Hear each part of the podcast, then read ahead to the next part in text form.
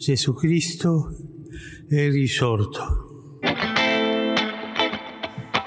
Queridos jovens, queridos amigos e amigas, arrependimento encontrar-me convosco nesta pinguinha.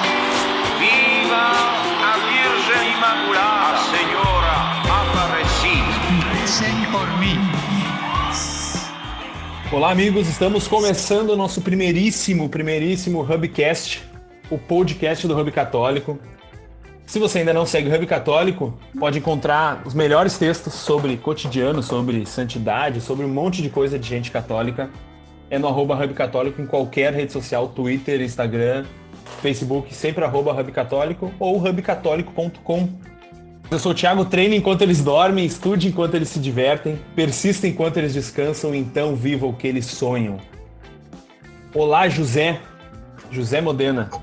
Eu sou José Modena e é o grau de comprometimento que determina o sucesso, não o número de seguidores. Olá, Ana Carolina.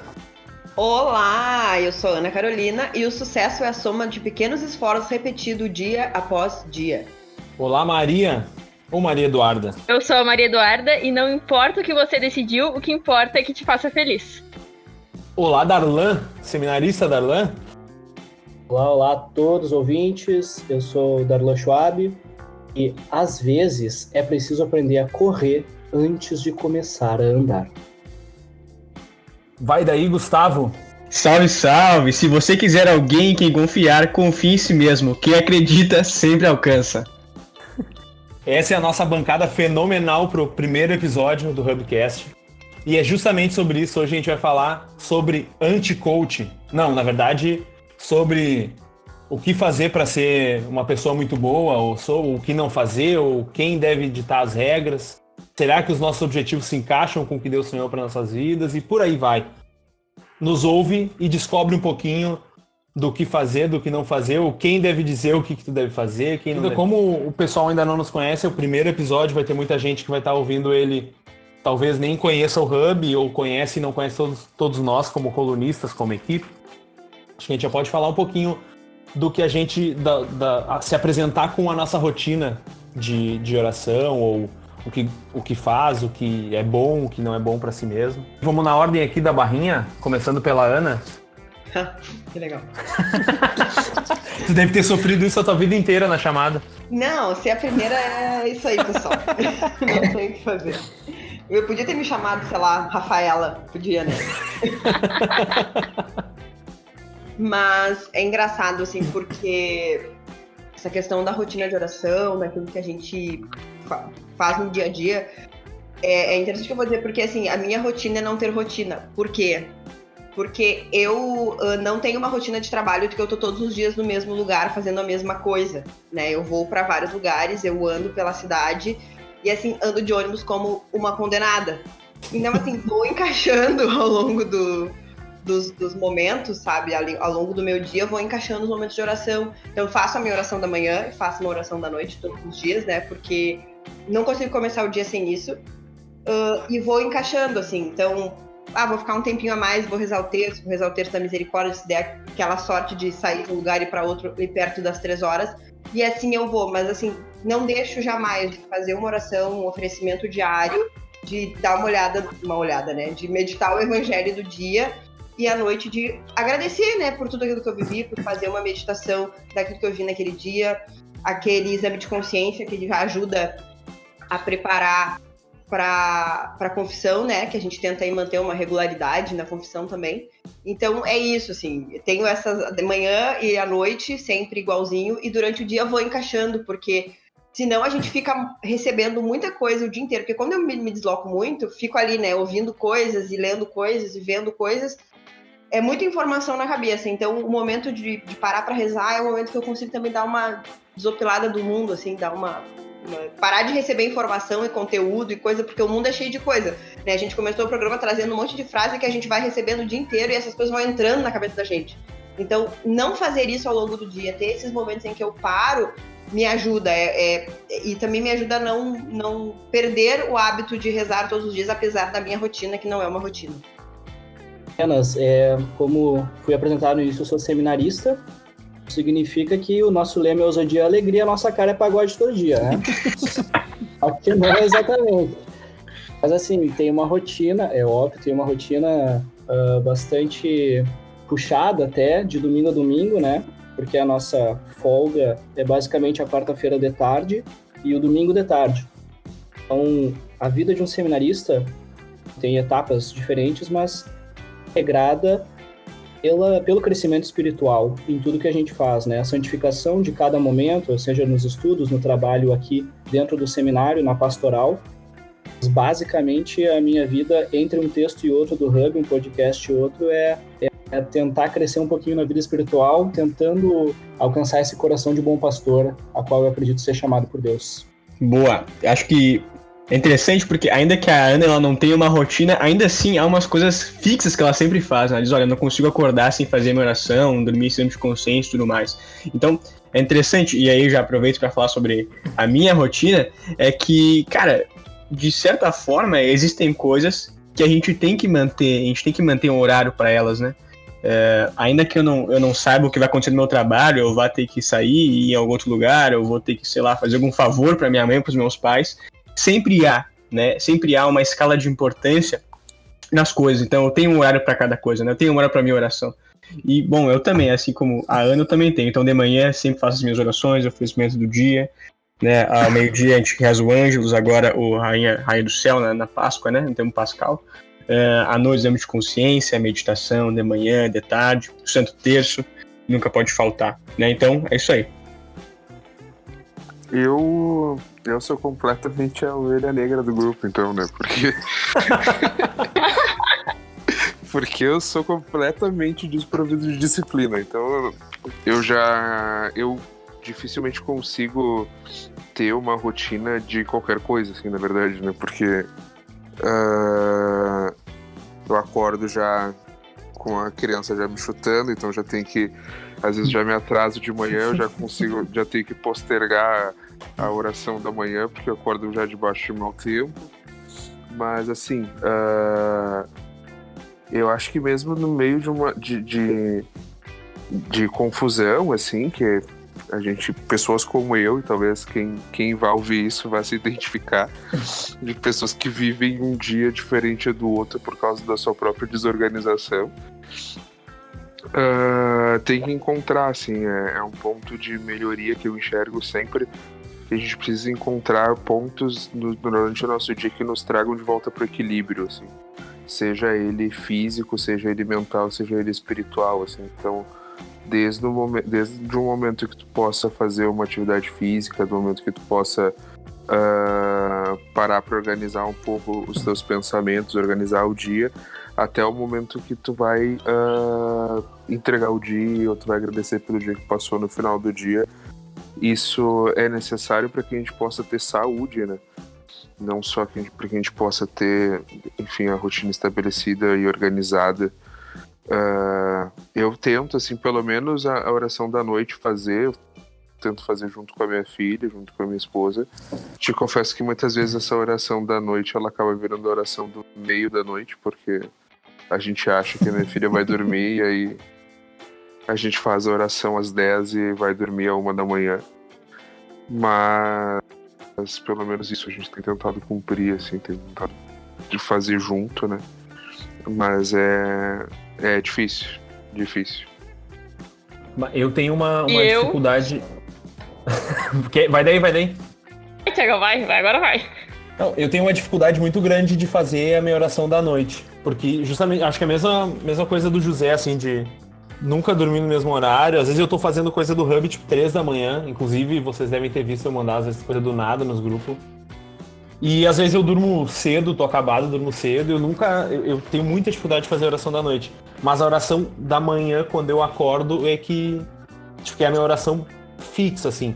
De acordar e, e eu tento sempre fazer, pelo menos de segunda a sexta, fazer as laudes. Faço contigo, Darla, imagino. Cada um no seu lugar.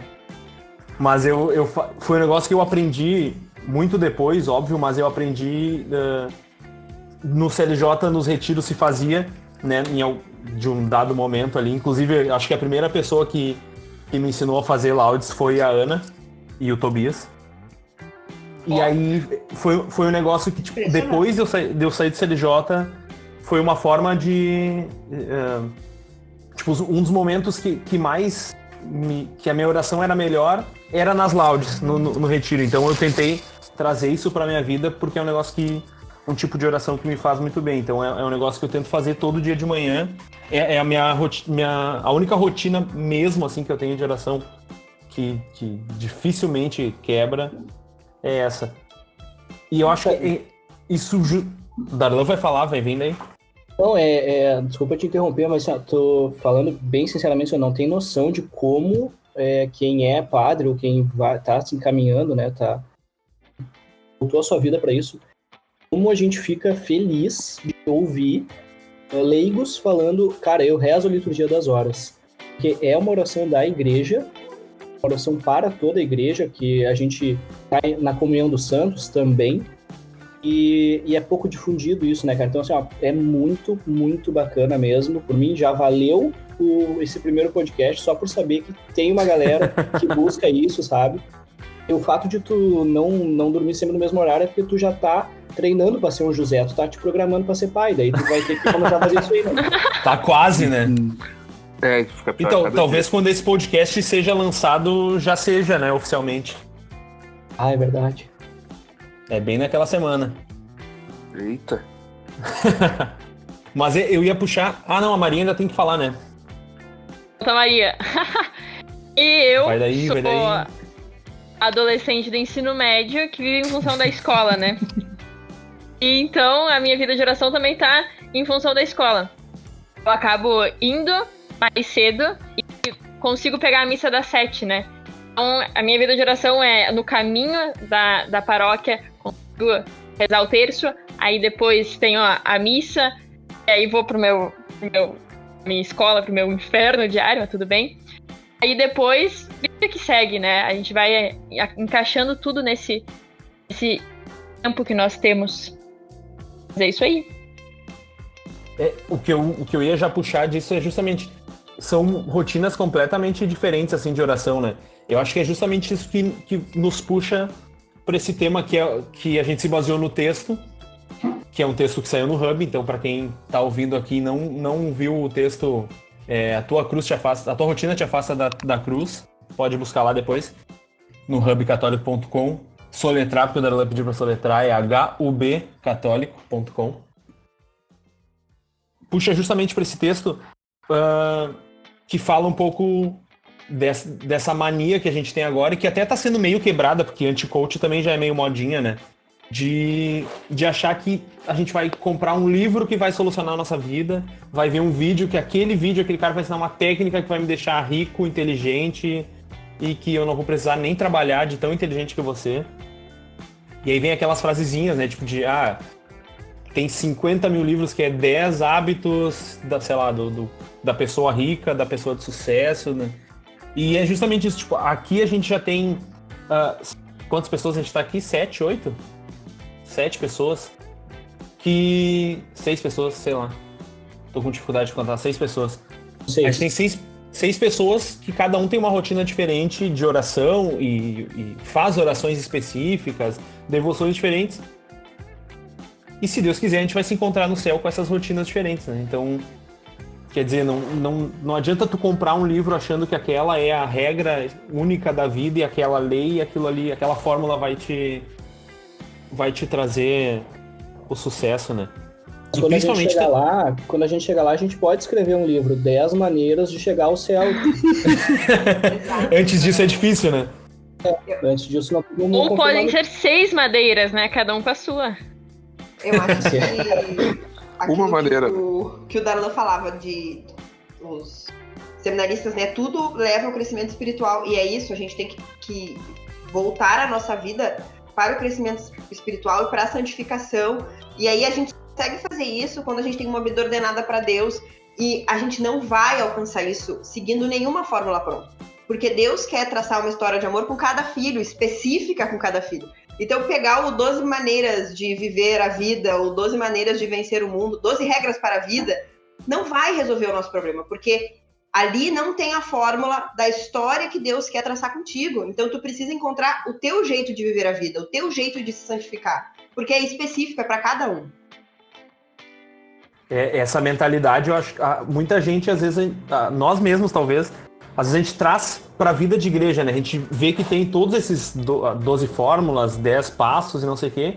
E aí tu vai lá e tu vai procurar o, sei lá, o, a, a, morada, o castelo do interior lá. Tu acha que vai, ali tu vai receber exatamente uma fórmula. Hoje acorde às 7 da manhã, depois coma, sei lá, iogurte, enfim. Tu acha que é, que é um passo a passo assim e é muito mais subjetivo, né? É muito, é muito mais espiritual, né? Não, não é um negócio. Não, não, a, vida, a vida cristã não é, não é isso, né? E a gente traz uma mentalidade assim de que tu vai ter exatamente uma fórmula que tu só preenche as coisas ali.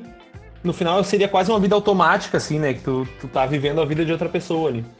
Na verdade, acho que até a gente gostaria de encontrar essa fórmula, porque, pô, pensa bem, né? Uh, todo mundo aqui já caminha na igreja há um bom tempo, e muitas vezes tu olha para ti e pensa, bah, eu ainda tô nos mesmos erros, ou eu achei que já tinha superado tal coisa e agora dei um passo para trás. Como seria bom tivesse uma fórmula para eu superar isso aqui específico? A gente tem uma galera que a gente sabe que trilhou o caminho certo. São os santos, né? Que é quem já é canonizado, enfim. A gente sabe que ali deu certo e vai tateando em um e outro, o que é muito bom e recomendável, mas a gente acaba esquecendo de uma palavrinha é católica, né? Igreja no sentido de que ela é universal, uhum. então ela abrange absolutamente todo o ser humano. A salvação que Cristo alcança na cruz, na ressurreição, ela é para todo mundo. Então, a salvação, é claro, a gente tem um caminho único, chama cruz. Isso é fato. E aí a gente tá colocando o coach mesmo abaixo chinelo, porque não se fala em cruz nesse meio, né? Uh, a gente tem um caminho certo que é para todo mundo, mas cada um vai trilhar de um jeito ou de outro, sabe? Eu partilho, assim, do que eu tô lendo nesse exato momento, não nesse exato momento que eu tô fazendo podcast, mas esse momento da minha vida, é Subida do Monte Carmelo, que é de São João da Cruz, né? Uhum. E, cara, me impressiona muito porque o caminho que ele traça segue uma máxima que seria assim: buscar a suma desnudez e liberdade de espírito. É isso que, que se requer para a união divina. Ou seja, o que eu preciso me desnudar e a liberdade de espírito que eu preciso alcançar, ela com certeza tem nuances diferentes do Tiago, da Carol, do José, da Maria, Gustavo, sabe? Então, é, o caminho é único, que é o da cruz, mas cada um vai tocar essa cruz e amar essa cruz de uma maneira diferente, né? Não é uma guerra de teorias, não é, não é quem, o, quem é o autor que tá certo sobre isso e é só aquele caminho, né? Graças é, a Deus não é uma é, guerra de teorias, né, cara? é exatamente isso, assim, de tem, tem coisa que, que na vida do santo é, é perfeita e, e para ti tu nunca vai conseguir aplicar, então ela não funciona para ti. Porque, enfim, teu temperamento, a tua forma de lidar com as coisas, tu não vai conseguir, sei lá, perseverar naquela atitude, Óbvio que tem coisas que são universais também, né? Mas tu tentar só copiar uma, a, toda a vida ali pronta, não, tu tem que conhecer a vida dos santos, tentar aplicar aqui, não deu, busca o outro, não deu, esse deu, vou tentar fazer mais, né? Exato. Interessante que a gente, todo mundo vive com uma certa insegurança, assim, né? Então, quando a gente vê esse tipo de coisa, 10 passos para isso, não sei o quê, ou seja, a pessoa ela já te mostra algo, um caminho que parece seguro. Né? A gente tem essa sede por uma segurança, a gente tem sede por ter certeza que eu vou me formar e trabalhar de tal forma, eu vou fazer tal coisa. A gente quer ter essa segurança. O grande problema disso é que a nossa, o fim último da nossa vida, e, e isso para nós católicos é, precisa ser mais latente ainda, é, bom, é o que o Dela falou, né? desnudar-se né, para Nosso Senhor, é, é amá-lo, é, é, é o amor, é a santidade. Agora, aquele que ama, ele sempre se torna vulnerável, né? Ninguém ama com, com segurança assim, nossa, eu tenho certeza disso e não sei o que, e, eu sei que eu não vou me ferir nunca. Não, o amor, quando a gente ama alguém, a gente tem esse elemento de insegurança, né? A gente não sabe o que a pessoa vai fazer, como é que ela vai tratar esse amor. Né? Nosso Senhor, quando estregou na cruz, ele não ficou pensando, né, se nós iríamos acolher esse amor, se nós iríamos retribuí-lo, né? É uma insegurança enorme. Quem ama, ele, ele se, se, torna vulnerável a outra pessoa. Agora, quando eu tento ficar todo, sempre, todo tempo uma, uma segurança, eu quero, eu quero saber como isso vai ser, eu quero controlar a minha vida, eu quero controlar cada passo, eu tenho que saber para onde eu vou trilhar. Isso de alguma forma vai matando o amor. Porque eu vou perdendo, eu, vou, eu quero deixar de ser vulnerável aos outros, né? Então, isso é um problema muito grande, né? Essa, essa, essa mania de ficar querendo controlar tudo e tem que ser por aqui e dessa forma, e isso acaba de alguma forma inconscientemente matando nossa capacidade de amar. Né? A gente vai perdendo essa capacidade de se tornar vulnerável ao outro, né? Por uma, uma tara pela segurança, pelo conforto, né? É, eu acho que essa parte é justamente a gente tem medo de ser vulnerável e quer cada vez ser mais sólido e busca no lugar errado, né? Porque a solidez não tá, não tá nessa ah, na profissão dos sonhos. No... Eu acho que um, uma das grandes dificuldades assim é, é isso, ah, tu, tu tem ali a tua vocação, tu, enfim, pode, o Darlan é seminarista, o José é casado. Tu, são vidas que tu, tu, tu bota a cara e tu segue aquilo, né? Tu não, se tu ficar pensando, ah, eu só vou entrar no seminário depois que eu me formar. Eu só vou casar depois que eu já tiver uma casa, um carro, que eu ganhar o prêmio Nobel. É, tu nunca vai fazer nada e porque tu tá sempre com medo, né? Tu tá buscando coisas que não vão te dar solidez. Óbvio que são necessárias, precisa ter estabilidade financeira, precisa ter dinheiro para sobreviver e tal, mas que não vão te dar a solidez de verdade que tu precisa para levar aquela vida, para ser um bom padre, uma boa religiosa, um bom pai, uma boa mãe. E aí ainda cara coloca aquela meta, não, eu vou ter esse carro, eu vou casa, ter essa casa. Agora, isso não acontece, o cara construiu uma vida em cima de uma expectativa que não, se, não, não aconteceu.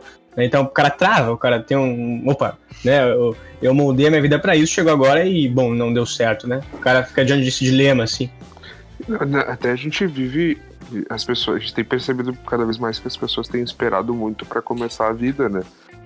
Que, enfim, é, é bem uh, comum que as pessoas tenham por objetivo uh, casar ou ser padre, ou que até as pessoas que são menos. Uh, menos voltadas para os relacionamentos, mas que desejam, ah, eu quero ter a minha própria empresa, eu quero ter isso, mas o quanto tempo as pessoas têm esperado para realizar essas coisas, assim. Uh, de eu só posso casar quando eu já tiver me formado, eu só posso casar quando eu já tiver me formado, uh, tá ganhando tanto, já ter meu carro, já ter minha casa, eu só posso eu só posso ter filho depois que eu já tiver feito três, quatro luas de, luas de mel com, a minha esposa e, e aí a vida começa aos 36, sabe? Ela passou 36 anos de uma, de uma vida que tem uma estimativa de 75, 80 anos. 36 ela ficou esperando, sabe? Uh, eu escuto isso muito da minha vocação, sabe? De, uh, de ser marido, de ser, de ser pai, de que eu fiz tudo cedo, sabe? De que eu fiz tudo antes da hora. Eu, fui, eu me casei uh, sem, estar, sem estar formado. Isso para muita gente isso é, ainda é absurdo, sabe? Uh, tive um filho com um ano de casamento e, e, parece, eu tenho a impressão de que as pessoas têm esperado todos esses e, e o texto e o texto que a gente está tratando fala muito sobre isso, né? De como a gente coloca as tarefas e aquilo que a gente acredita que seja nossa obrigação para cumprir um pacote de, de, de conduta, assim, antes daquilo que é importante, né? antes daquilo que deveria ser o nosso foco principal. E que também não, não. Assim como as outras coisas, não é uma regra, né? Vai ter gente, o Darlan acabou de lembrar no chat aqui, que ele entrou no seminário depois de se formar em jornalismo. Não quer dizer, um, um, acho que um grande amigo conhecido de todos aqui, o Padre Cauê, por exemplo, foi, a, se eu não me engano, a mãe dele obrigou ele a, a se formar antes de poder entrar pro seminário, né? Mas o Cauê foi ligeiro, o Cauê foi ligeiro, porque, se não me engano, ele, já foi fazer filosofia, que já é uma É, exato. Ele, ele burlou a regra da mãe dele, né? Ele ganhou ele tempo. Mas é, é justamente disso. cadeira na, isso, né? Não, não é uma regra, né? Não é. Vai vai ter gente que de repente vai, vai se formar e não conheceu ainda a pessoa com quem vai casar, ou nem, de repente, nem conheceu, nem teve contato com Jesus para talvez ser chamado ao seminário, por exemplo. É, resumindo, né, como a gente gosta de frase pronta, a vida não tá nem aí pros teus planos. Exato. Acabamos. É o que acontece quando tá fazendo plano, né? Essa é a realidade. Mas o que eu digo é que a gente coloca as nossas esperanças nas coisas, nas realizações pessoais, no ganhar, comprar, conseguir, ter, fazer, ser, sentir. É tudo isso. E a gente não coloca a nossa esperança em realizar o nosso projeto de vida voltado para aquilo que Deus quer de nós, né? vocação é mais do que só estado de vida, começa por aí. Mas é realização plena do ser. E a gente é chamado a ser e a existir por Deus. Então a gente precisa entender para que, que a nossa vida existe, qual é o nosso propósito em existir. E com certeza não é ter uma casa ou de tal jeito, ou ter um carro de tal jeito. É realizar algo, é, é fazer algo para o mundo a partir daquilo que Deus nos chama a viver, a ser, a encontrar e e aí isso passa, claro, pela vocação. Então a gente não pode ficar esperando, esperando e pensando e projetando e colocando as nossas esperanças em coisas que não vão preencher a nossa vida, não vão preencher o nosso coração. Eu gosto muito de vocês porque era pra gente falar de coach, a gente tá falando de vocação. Aí. aí não tem como não, não abrir um sorriso aqui. É, mas, é, mas isso, que a, isso que a Ana falou é legal porque. Desculpa, eu cortei alguém aí? Não, não. Ah, vai lá uh, isso que a Ana falou é legal porque uh, o coach ele trata justamente das dessas, dessas coisas que a gente tenta alcançar que não nos que não nos preenche, né? Que não nos realiza de verdade, né? E, e eu acho que isso, isso que torna a, a busca das pessoas por esse tipo de profissional mais angustiante porque tu te sente obrigado a ter coisas que não te fazem feliz, mas que tu te obriga a ter isso antes das coisas que realmente te fazem feliz. Então, tu vai atrás de carro, tu vai atrás de, de casa, tu vai atrás de, de ter mais dinheiro, de ser o presidente da tua empresa, uh, antes de fazer aquilo que realmente vai te realizar na tua vocação, que é o que realmente vai te preencher e vai te fazer te sentir realizado de verdade. E é que mim... o coach entra, né? Ele te faz pegar um atalho para conseguir ir para a parte que interessa de uma vez. Né? Isso, ele Te ensina a ser tu mesmo, né? É, ele sequestra a tua esperança, né? Ele coloca a tua esperança nele mesmo e nas coisas que ele já conseguiu. E digo, ó, se tu conseguiu o que eu consegui, tu vai ser feliz como eu sou feliz. Só que a verdade é que tu tá vendo só uma foto no Instagram daquela pessoa e uma frase bonita. Tu não sabe realmente quem ela é, o que, que ela sente. Ela não se desnuda pro mundo verdadeiramente. Então a gente não consegue alcançar de fato. E a gente nunca vai ter aquela felicidade, porque a felicidade de cada um é individual, né? No final assim, é, é, como se fosse uma, uma idolatria, assim, porque tu tem dentro de ti ali um altar que está reservado para Deus e tu tira Deus e bota qualquer outra coisa que tu acha que vai te satisfazer e que te vai te trazer a, a tua felicidade última na vida, né? É, eu acho que a gente se dá conta de uma, de uma questão.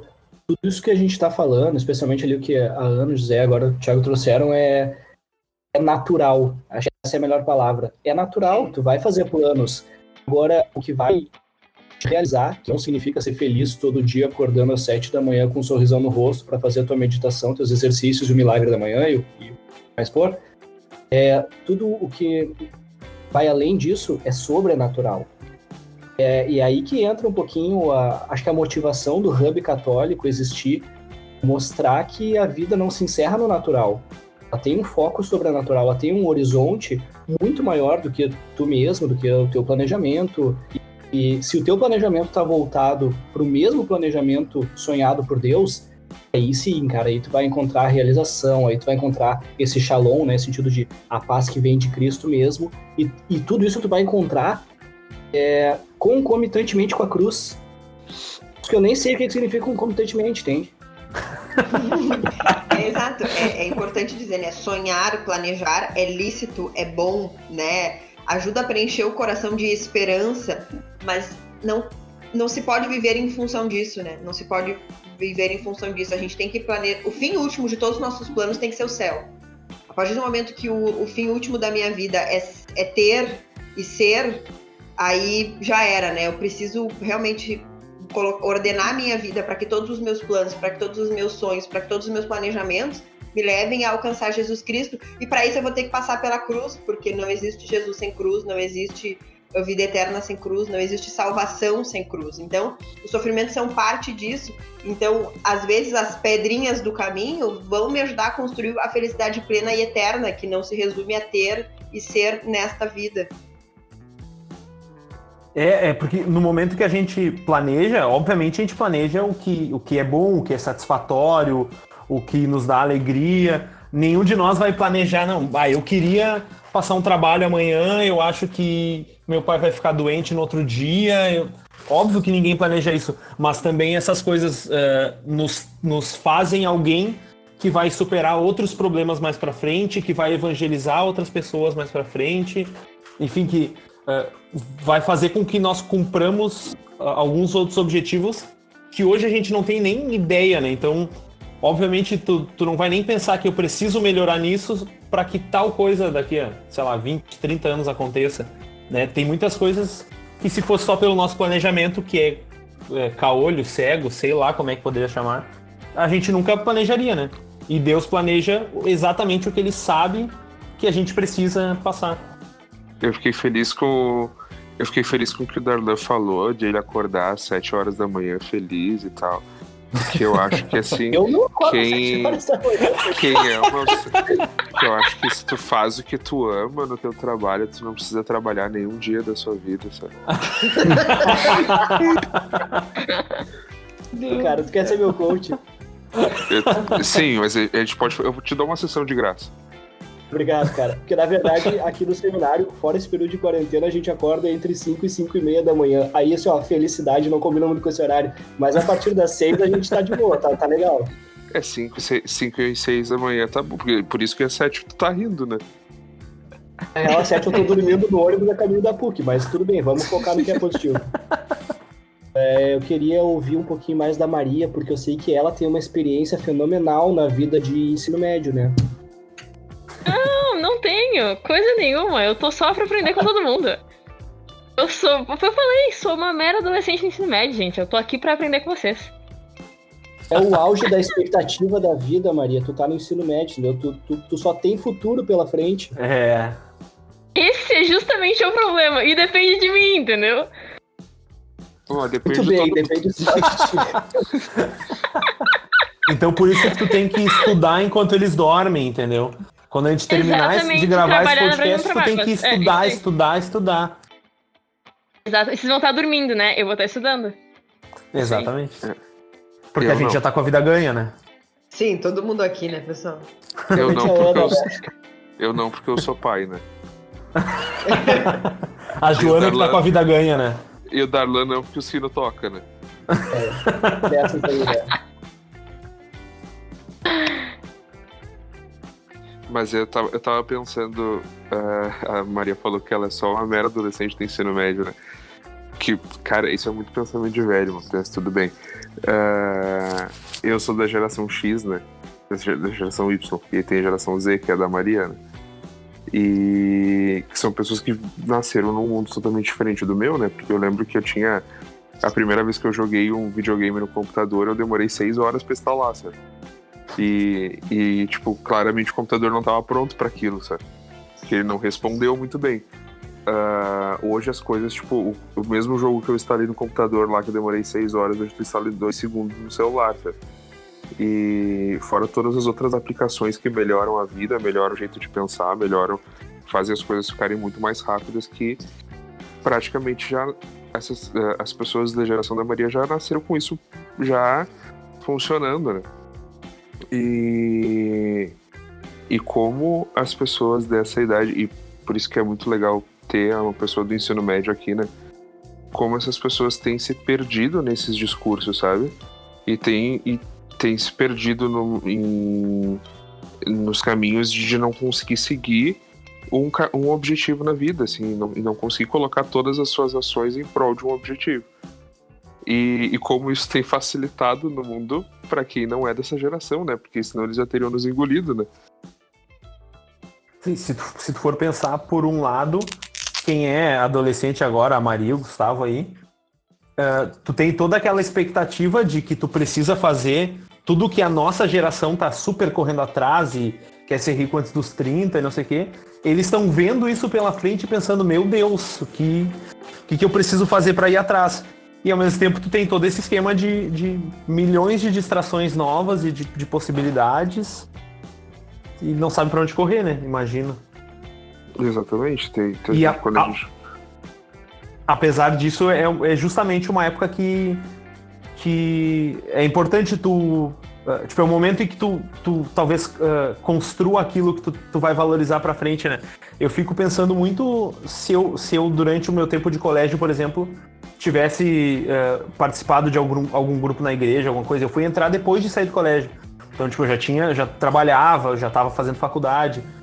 Como, se, como teria sido, né? O que. eh, Sei lá, que, talvez eu não tivesse hábitos que hoje me atrapalham muito na minha oração. Talvez eu tiv- tivesse hábitos muito melhores para rezar, tivesse outras experiências, né? Eu garanto que tu ia ter muito menos amigos. Eu passei por isso aí. Se tivesse conhecido a- a- o impacto das tuas escolhas do que tu é hoje, talvez as tuas escolhas teriam sido bem diferentes. né? Esse é Ah, o problema. A Você entrou numa vibe Minority Report impactos. aqui, né? Pô, efeito borboleta total. A, a Maria deve estar super feliz, né? Com, com mais. Não, essa- tá tudo bem aqui. O Gustavo já até saiu, já desistiu, largou o fone de ouvido, foi lá falar pro, pro Birigui. Falando com o Birigui ali. Porque não é só eu, tem mais outro ali, adolescente do ensino médio aí também. Gustavo, fala aí o que tá, tá se passando na tua vida, que não sei se percebemos aqui virou um grupo de análise, tem cinco pessoas analisando os adolescentes, então, por favor, traga a sua história. Daqui a novo. pouco vocês vão analisar a nossa vida, vão decidir as nossas escolhas também, ver o que é melhor pra gente. Ah, Porque vocês já passaram por isso, né, pessoal? Sim, Eu nós somos passei- coach de adolescente. Isso, eu- Começa eu agora passei. seis passos pra deixar de ser adolescente. Primeiro é só deixa escolher por ti. Assim, ó, pra qualquer guri adolescente que tá, bah, não sei o que eu faço da minha vida, o seminário tá aí, tá? Fica a dica. A igreja precisa de mais padres, então né, fica a dica aí. E pra quem é de Porto Alegre, em época de quarentena, tá tendo Kairos Digital, né? Cara, Virtual, isso é, uma, lá. isso é uma revolução pra pessoas da minha idade. A gente tá fazendo Kairos online. Você tem noção? A gente. é, cara, Eu realmente fico emocionado com isso. A gente fez a primeira experiência no último fim de semana de março, porque o Kairos sempre acontece, o encontro Kairos, que é esse encontro vocacional, pra quem não conhece, né? O pesado que quer conhecer os seminaristas do seminário, que quer a rotina, rezar um pouquinho junto com a gente, a gente faz no último fim de semana do mês sempre.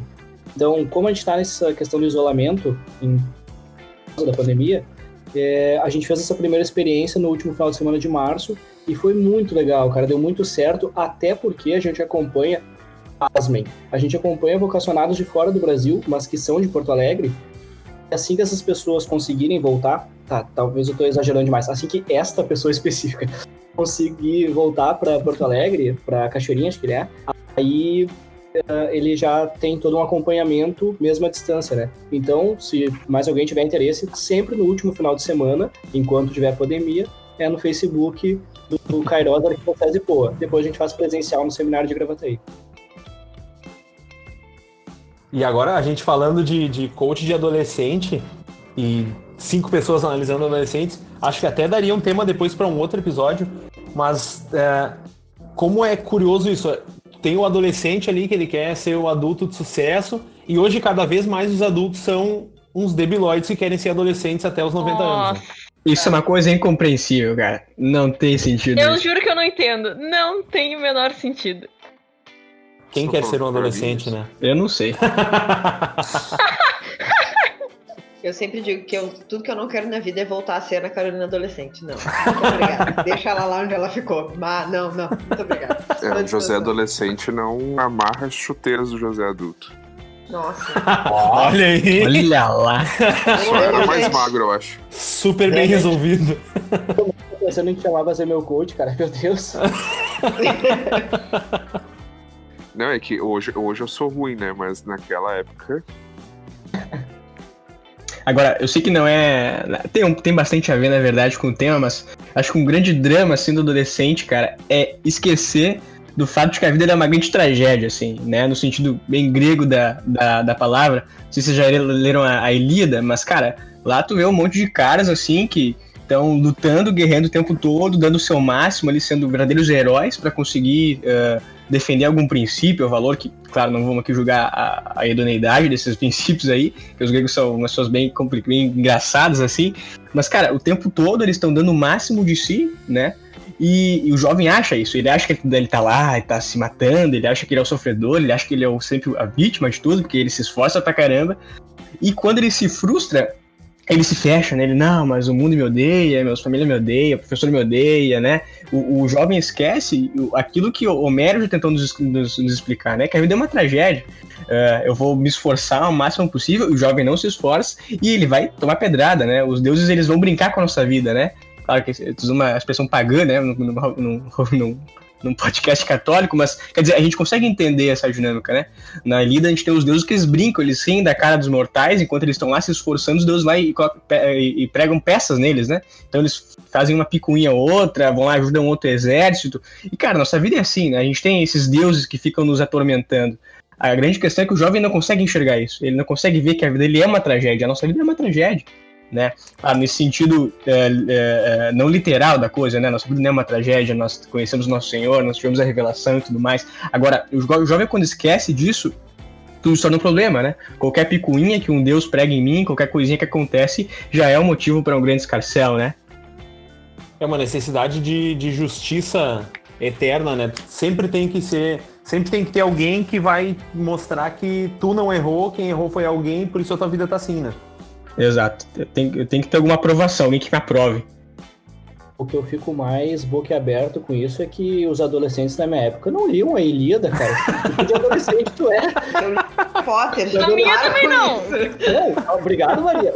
Os adolescentes da minha época, no máximo, assistiam um filme curtindo a vida doidado. E era isso. E era Harry Potter, né?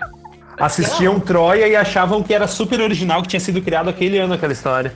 É. Não é? A pessoa ali que achava que era a erudita, né? Só um pouquinho. mas Tolkien. Não, não, vamos falar mal de Tolkien, só um pouquinho. Vamos deixar ele no nível alto. Jamais, aqui. mas é que não, com certeza. Mas ele, gente, ele tá lendo Homero, ele tá lendo tragédias gregas, né? Só um pouquinho. Gustavo, tu acabou de ser excluído desse grupo, tá? Ah, para, cara. Oi, eu quero dizer pra vocês que o Gustavo lê no grego original, viu? Ah, deve ser, sim. Mal você lê em português, tem que ler, ajuda, professor na internet.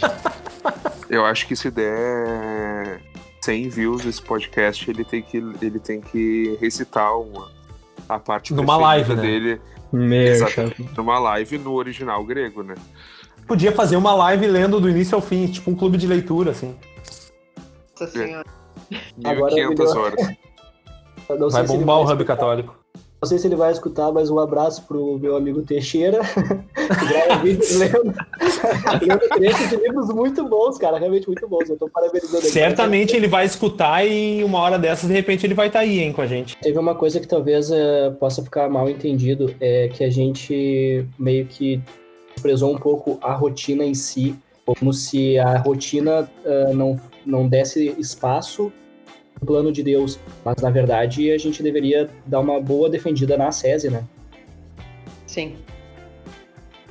É, pelo contrário, em geral, vai, vai ter pessoas que isso não vai funcionar, mas em geral, a rotina é, é, é tu criar uma rotina, não só de oração, mas de, de, da tua vida, assim, porque daí a oração se encaixa nisso, é, é que vai te dar uma segurança, né?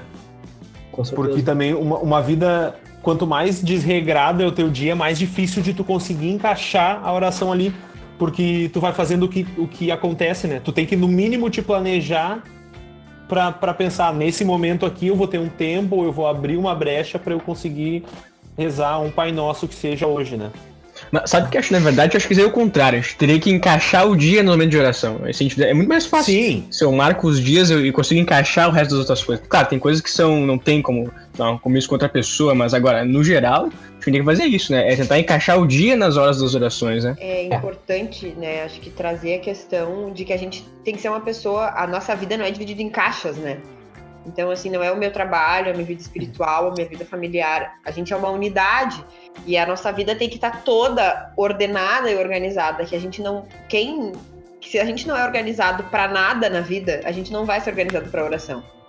Uhum. E não adianta eu tentar, numa vida que não tem hora para acordar, para dormir, para para comer, para trabalhar, para estudar, se eu não tenho hora para nada, eu não vou conseguir encaixar a oração.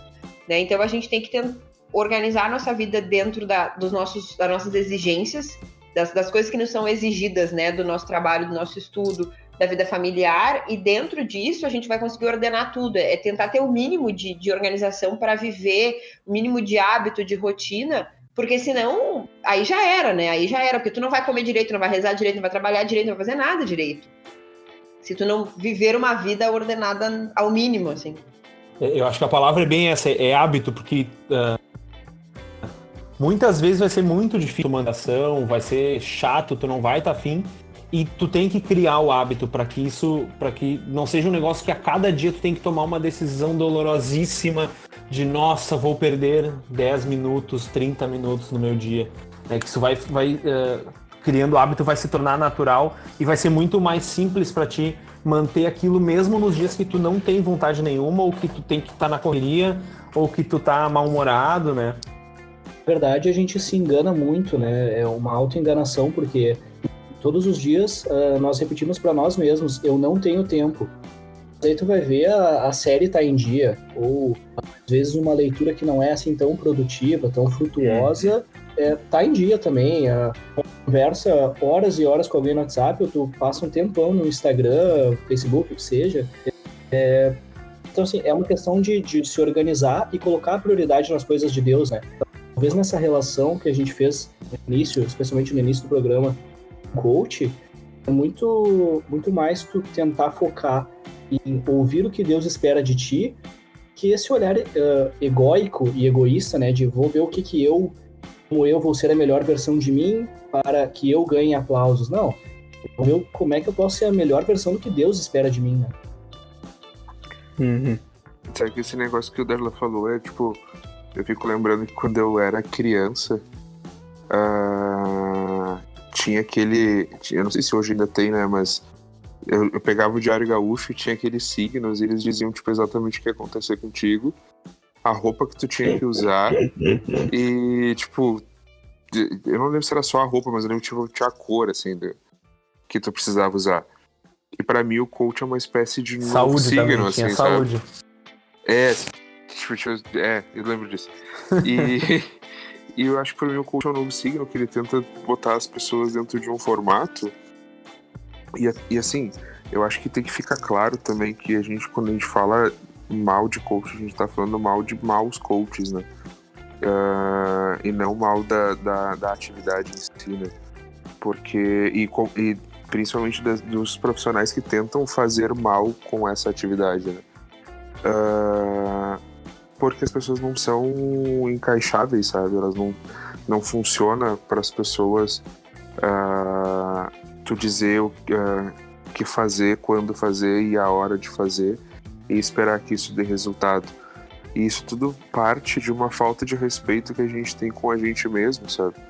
De a gente não conseguir respeitar a nossa forma de agir, a nossa forma de, de, de funcionamento, assim, é do, poxa, para mim a oração funciona melhor pela manhã, para mim a oração funciona melhor quando eu escuto uma reflexão e, e a partir disso eu consigo eu consigo fazer a minha oração ah, baseada naquilo ou para mim a oração funciona melhor com uma música me acompanhando e, e ou e assim para mim pessoalmente assim a liturgia das horas ela é um escape para todas as vezes em que eu não consigo parar para refletir sobre, sobre o que eu quero rezar, sabe? Porque ela me dá o norte que às vezes eu não, às vezes eu não tenho tempo para parar e, e refletir, sabe?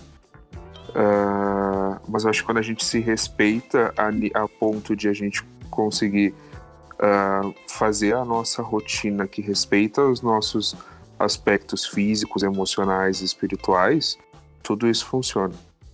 E se a gente não se respeita e quer fazer igual ao que alguém disse que tem que fazer e não enxerga a gente mesmo, não vai funcionar de jeito nenhum. Mesmo sendo o melhor modelo de tudo possível, assim. Mesmo sendo o melhor padrão, aquilo que fez as pessoas enriquecerem, isso não vai funcionar. É, a dificuldade é, é tentar achar a salvação em qualquer outro lugar, menos na cruz, né? Tu quer achar alguém que te dê a segurança e ela só tá num lugar, né? Que não é a segurança que a gente espera pro dia a dia, mas é a segurança da vida eterna, né? Essa fuga que o Tiago falou me lembrou uma coisa, e até o pessoal comentou aqui já, mas não com essa, com essa palavra, mas o negócio da, da preguiça ativa. Né? Então o cara faz tudo, o cara lava a louça, o cara faz não sei o que, o cara coordena não sei o que, trabalha não sei aonde, tá tudo que é tipo de apostolado, o cara, ele realmente faz um monte de coisa. Agora, ele não consegue separar tantos minutos para oração, ele não consegue, uh, uh, ele não consegue hierarquizar as coisas de maneira que o principal, o essencial, a primeira coisa que ele tem que fazer é a vida espiritual dele, né? Então a gente dá um monte de desculpa, ah, não, mas eu tenho que fazer isso, eu tenho que programar não sei que reunião e tal, não sei o que lá. Acontece que, e a gente fica nessa perda de, né, nessa, dizendo que a gente tem muito, pouco tempo e tudo mais, mas aquilo que é essencial, de fato, a gente não consegue fazer, né? Essa, Sim, essa preguiça. A gente não tá falando nem de, ah, das pessoas que não são da igreja ou que não vão à igreja, uhum. não. Isso acontece com a gente que tá ali que, que se deixa se deixa ou até faz questão de ser soterrado por, por outras atividades que te afastam da oração, que é difícil, né? Não é, é mata, mata. Só, é tipo, só, não é possível que só eu já tenha parado para estudar e passou duas horas arrumando a gaveta, né? Exatamente. Procrastinação é um hábito do ser humano, né? Exatamente. Cara, quantas vezes tu para pra fazer um negócio, tipo, ah, vou parar pra cozinhar, aí pô, arrumando os talheres, sabe? Cara, é uma fuga da própria do, do teu chamado. A preguiça é uma fuga do nosso chamado, na verdade, né? Deus ele tá nos chamando a fazer uma coisa que vai resultar em, em outra coisa que, que vai ser boa para mim, que eu preciso fazer. Mas quando eu não faço, quando eu deixo de fazer, quando eu procrastino, eu tô negando a minha vocação. Eu tô deixando de fazer o que Deus planejou para que eu estivesse fazendo, né? Se eu tenho que ser um professor e eu não estudo por preguiça, eu tô negando a minha vocação. Né? Em outras palavras, acaba sendo isso. Sim, o cara que tem o bode na sala e vai dobrar o lençol, né? casa deve ser um lugar muito engraçado, cara. Quero conhecer um dia. Ah, Mas... Eu moro num sítio. eu também, cara. Não, brincadeira. o engraçado é que na tua casa tem bodes, né? Na minha não. não, não, bodes não, ainda não chegou nesse nível. Vaquinhas, sim, galinhas, sim. E seminaristas também. Mas bodes, esse animal ainda não. Tem? É vaquinhas, seminaristas e outros animais. Não tem ovelha? É, é, ah, ovelhinhas, tem ovelhinhas. Ah, eu ia dizer, tem ovelhas. Sim, eu lembrava das ovelhas.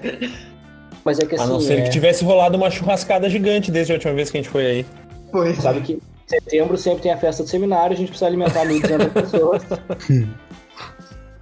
Mas é interessante nessa reflexão, é, às vezes a gente também tem que dar uh, para que a rotina não seja o, o meu mecânico, o meu automático, né? No sentido de que, assim, aqui, partilho aqui do seminário, todas as manhãs a gente reza laudes, nós temos missa diária, geralmente no fim da tarde, com vésperas, a gente reza a hora média, o Ângelus ou o Regina Celli, toda uma rotina é, comunitária de oração. Às, às vezes, a gente pode cair uh, no problema de, assim, eu faço porque está no cronograma. Então, é essencial, seja para o seminarista, para um padre, mas também para os leigos, além daquilo que tá na agenda, tu encontra o teu momento particular, assim, onde é tu e Deus. E aqui no seminário tem uma galera que, quando dá ali 10, 10 e 15 da noite, vai na capela, deixa a capela ali a meia luz, a gente tem essa, esse privilégio absurdo, né, de ter uma capela em casa, então é, fica ali num silêncio diante do sacrário, né.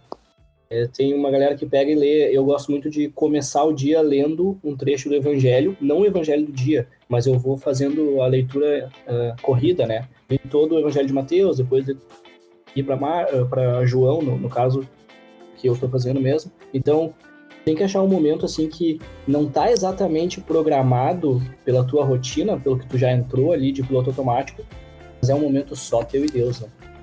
Bom, mas acredito que assim a gente vai encerrando o nosso tema, né? A gente falou de um monte de coisa, não entrou em vários pontos que talvez a gente pudesse ter, ter entrado. No final, a gente tirou o coach lá do lugar do coach, não botou. Não, não, não disse o que fazer, não disse o que não fazer, porque a real é essa, né? Cada um vai, vai ter que ir se achando e vai seguindo dicas e conselhos, mas não tem a, a fórmula própria. Deixa, deixa eu só comentar que isso que tu falou agora é, é bem importante, assim, de botar o coach no lugar do coach, sabe? Porque as pessoas colocam o coach onde ele não deve, não deve estar, assim. Porque, assim, se tu quer comprar um carro, tu chama um coach, entendeu? Se tu quer ser feliz, tu faz terapia, tu, tu faz um acompanhamento espiritual. Mas, tu, mas se tu se, se teu objetivo não é, é, é, ser feliz de verdade, assim, não é atrás do coach que tu tem que ir, né? Ah, muito bom. Então, vamos cada um, a gente vai se despedindo. Lembro a quem estiver nos ouvindo que se não conhece o Hub Católico, tá na hora de conhecer o arroba Hub Católico no Twitter, no Instagram, no Facebook. hubcatólico.com. Hub é H-U-B católico.com. E também pode nos conhecer nas, nas nossas redes sociais. Eu sou o Thiago Lacerda. Pode me achar no Twitter, no Face, no Instagram. arroba tilacerda7. Foi um prazer ter estado aqui com vocês. E até a próxima. Foi um prazer estar aqui com vocês neste primeiro Hubcast. Então você pode me encontrar no Twitter como arroba analopes11 e é lá que eu dou todas as minhas opiniões super embasadas sobre todo, todas as coisas que eu não sei nada sobre elas. Feito, pessoal. Foi um prazer inenarrável estar aqui com vocês. É, se quiserem me seguir no Instagram, Gustavo... Inenarrável. Inenarrável. Não, não. Essa aí foi pra fechar, né? Inoxidável. Então, se tu quer aí um Instagram sem nada, sem nenhuma publicação, me segue lá, Gustavo Aliline RGDR. Abraço. Espero ser convidado mais alguma vez para o Hubcast, porque foi muito legal, muito bom mesmo. É, é bom misturar a, a, o nosso humor, assim. Eu me defino como mangolice em pessoa buscando a santidade, né? Então, você quer ver um pouco mais de mangolice sobre a vida, do universo e tudo mais, o meu Instagram é arroba darlan, Schwab. Quando é difícil escrever Schwab, eu recomendo que tu vá até o arroba Hub Católico e encontre algum texto que eu escrevi. Aí tu já né, pega os dois, lê o do Hub, e aí se quiser pode seguir lá. Um, um grande abraço para cada um que ouviu, para cada um que produziu aí o programa. Deus abençoe muito, muito, muito a vida de vocês. Então, foi um prazer estar aqui, não acrescentar em nada, mas tu quer ver um pouco da vida dessa adolescente no ensino médio, ali no Instagram, calgarota underline Maria. Então, tchau! Eu também gostei bastante de participar, espero que não seja a última vez. E se quiserem ver como a minha vida é perfeita, me encontrem no Instagram, arroba José Modena. Agora, se quiserem ver como a minha vida é de verdade, vou no Twitter, arroba J Modena. underline.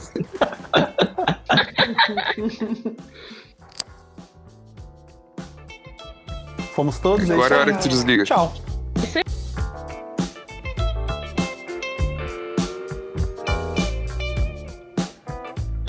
Podcast foi produzido por Hub Católico arroba Hub Católico no Twitter, Instagram, Facebook ou no hubcatólico.com. Até a próxima!